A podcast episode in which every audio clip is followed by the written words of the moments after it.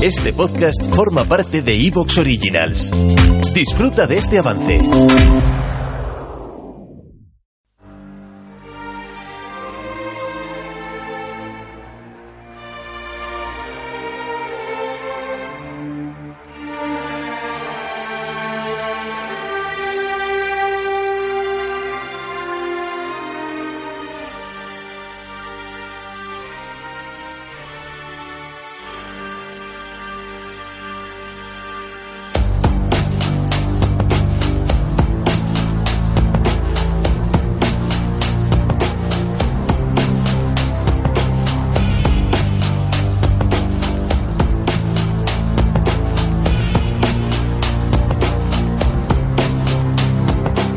Muy buenas tardes, amigas y amigos oyentes de Colectivo Burbuja. Os doy la bienvenida a un nuevo programa de Economía Directa.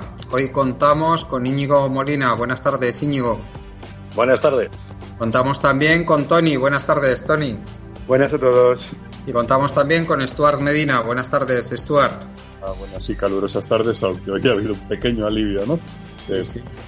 Hemos, hemos perdido de vista los 40 grados, afortunadamente, aunque creo que por poco tiempo. En fin. Hoy precisamente vamos a hablar de esto, vamos a hablar de, cambio climático, vamos a hablar de la gestión, eh, cómo se puede gestionar de nuestro, desde nuestro modelo político y económico, el, la gestión de cómo se puede gestionar el cambio climático, un fenómeno producido obviamente por la actividad humana, que es una, eh, pues una de esas externalidades que nos dicen los neoclásicos que, que genera la, la, actividad, la actividad económica, pero esta vez la vamos a poner con unas mayúsculas así como, como, como grandes, no grandísimas. El, ¿Y cómo puede gestionar? ¿Cómo puede gestionarse el cambio climático? El cambio climático, ¿qué es lo que se está haciendo? ¿Qué es lo que no se está haciendo? ¿Qué, qué es lo que está fallando? Porque obviamente no se está haciendo lo suficiente. ¿Qué consecuencias estamos, estamos encontrando? ¿Cómo se está adaptando eh, tanto nuestro, nuestra economía como nuestra regulación a, al cambio climático y, y, qué se debería hacer, qué se debería hacer y cuáles son las condiciones para que se pudiera para que se pudiera gestionar pues esta catástrofe que, que tenemos ya encima en forma de, de incremento descontrolado de la, de la, temperatura del planeta y que desgraciadamente aquí en, en España está pegando especialmente fuerte. Empezamos pues con, el tema y a mí me gustaría, eh, Tony, que nos hicieras, si quieres, una, una primera valoración de, qué es lo que piensas que está, está fallando y por qué finalmente vemos cómo se está haciendo, eh, de, vamos, algo que es completamente insuficiente y a la vista está, tanto por el nivel de emisiones como por la eh, por cómo está descarrilando esa, esa transición verde, pero vamos, no, no, ya en la primera estación, sino cuando apenas está saliendo de la primera estación, está ya descarrilando el tren de la transición verde en Europa. Adelante. Nada, pues sí, está descarrilando porque es, es, es, es lo de siempre.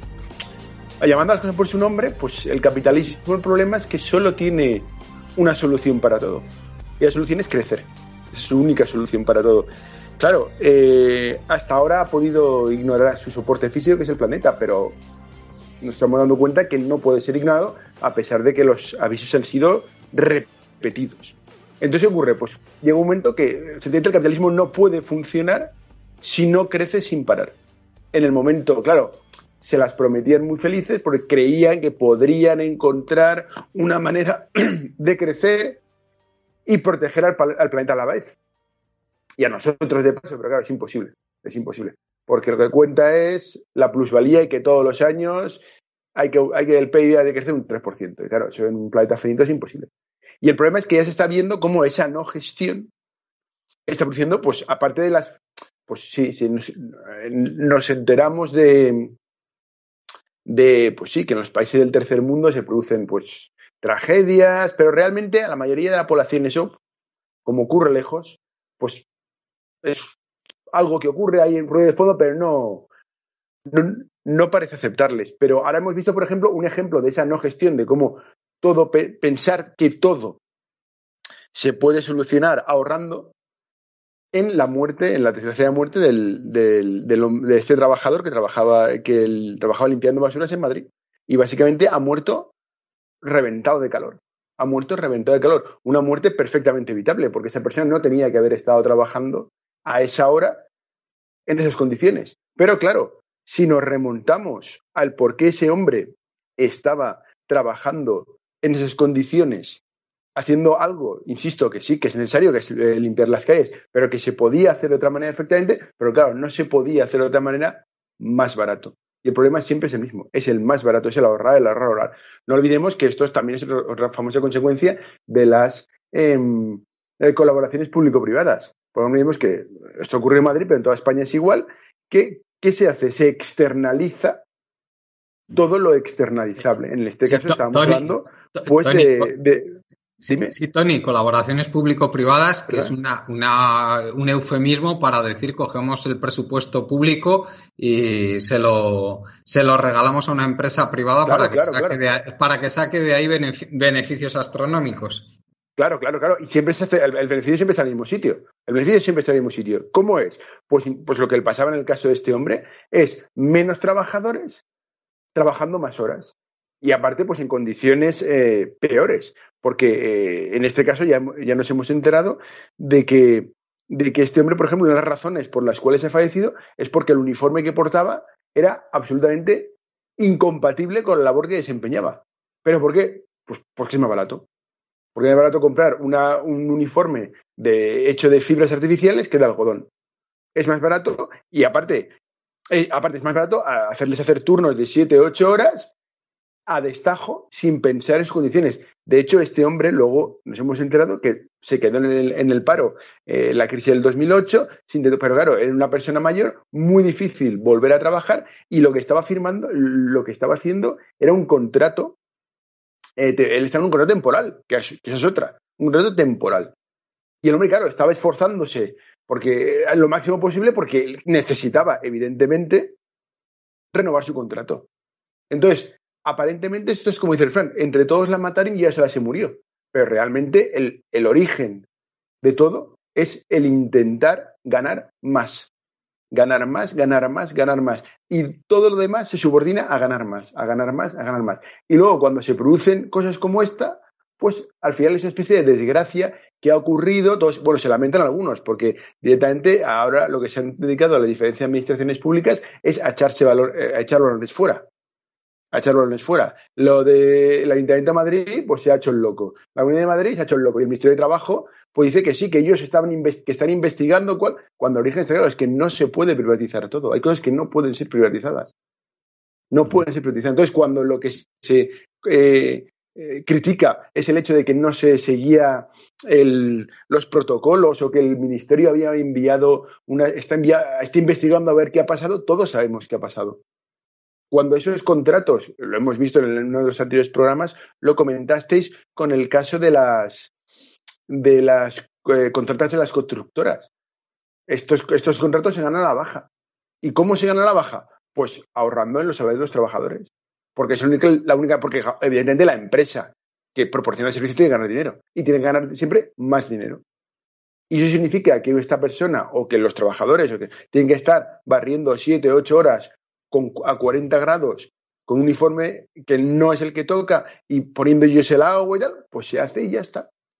Y cuando se producen, pues como se ha producido ahora, algo que es perfectamente posible, pues todos son lágrimas de cocodrilo. Pero en el fondo no se cambia el modelo, ese es el problema, que no se cambia el modelo, que se sigue avanzando en el mismo sentido. Luego, por supuesto, si te enteras, luego, si te enteras, por ejemplo, en la empresa concesionaria en la que trabajaba este hombre, su presidente sus apellidos es Abril Martorell. Que dices, Abril Martorell, cualquier persona. Ese, es el, famoso que fue vicepresidente del gobierno, Suárez, ¿no? Ahí estamos, es el hijo. Abril, no, Abril Martorell fue uno de los. Uno de los una de las. Eh, sí, fue una, fue una de las cabezas importantes de la UCD en la transición. Pero bueno, que era un franquista como todos. Franquista recibido como todos. Y ves que su hijo, porque este es su hijo, cuyo único un mérito es llamarse sus dos apellidos, pues es el presidente de esta empresa que se dedica básicamente a vivir del Estado, a vampirizar al Estado, con unos supersueldos y son luego los que van dando lecciones a derecha e izquierda. Mientras tanto, pues como siempre digo yo, los de abajo, pues son los que ponemos los muertos.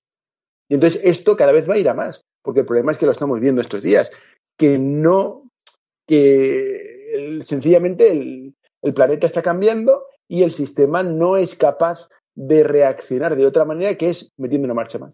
¿Eso es así? Pues desde luego creo que lo has descrito perfectamente, Tony. Eh, Íñigo, el, vemos evidentemente, yo, no sé si quieres eh, comentar o matizar algo de lo que ha dicho Tony, pues adelante, algún comentario sobre la tragedia que ha sufrido este trabajador y su familia, obviamente, desde aquí nuestras condolencias, por supuesto, pero que el, esto que dice Tony, desde luego yo creo que es muy importante y es como el, estamos en un modo de organización social, económica, que no es capaz de, de reaccionar más que de una manera. Cuando le surge un problema como este, porque claro, es incapaz de plantearse una alternativa que no suponga el intentar maximizar el beneficio una y otra vez, ¿no? Hombre, desde luego, ya lo, acaba de exponer el compañero perfectamente. O sea, eh, vivimos en una, en una lógica de, de crecimiento y de maximización del beneficio.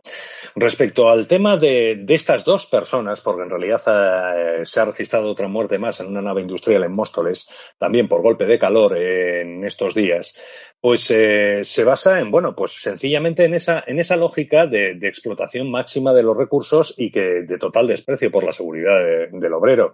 Esto, de hecho, debe estar contemplado en los, eh, en los planes de prevención. No es la primera vez que alguien muere por un golpe de calor. Recuerdo un caso famoso poco antes del el verano anterior a la pandemia, en la que también precisamente un operario de carreteras, pues también, también murió por un golpe de calor. Eh, trabajando precisamente a pleno sol y en verano, ¿no? con unas temperaturas. ¿Te está gustando lo que escuchas? Este podcast forma parte de Evox Originals y puedes escucharlo completo y gratis desde la aplicación de Evox. Instálala desde tu store y suscríbete a él para no perderte ningún episodio.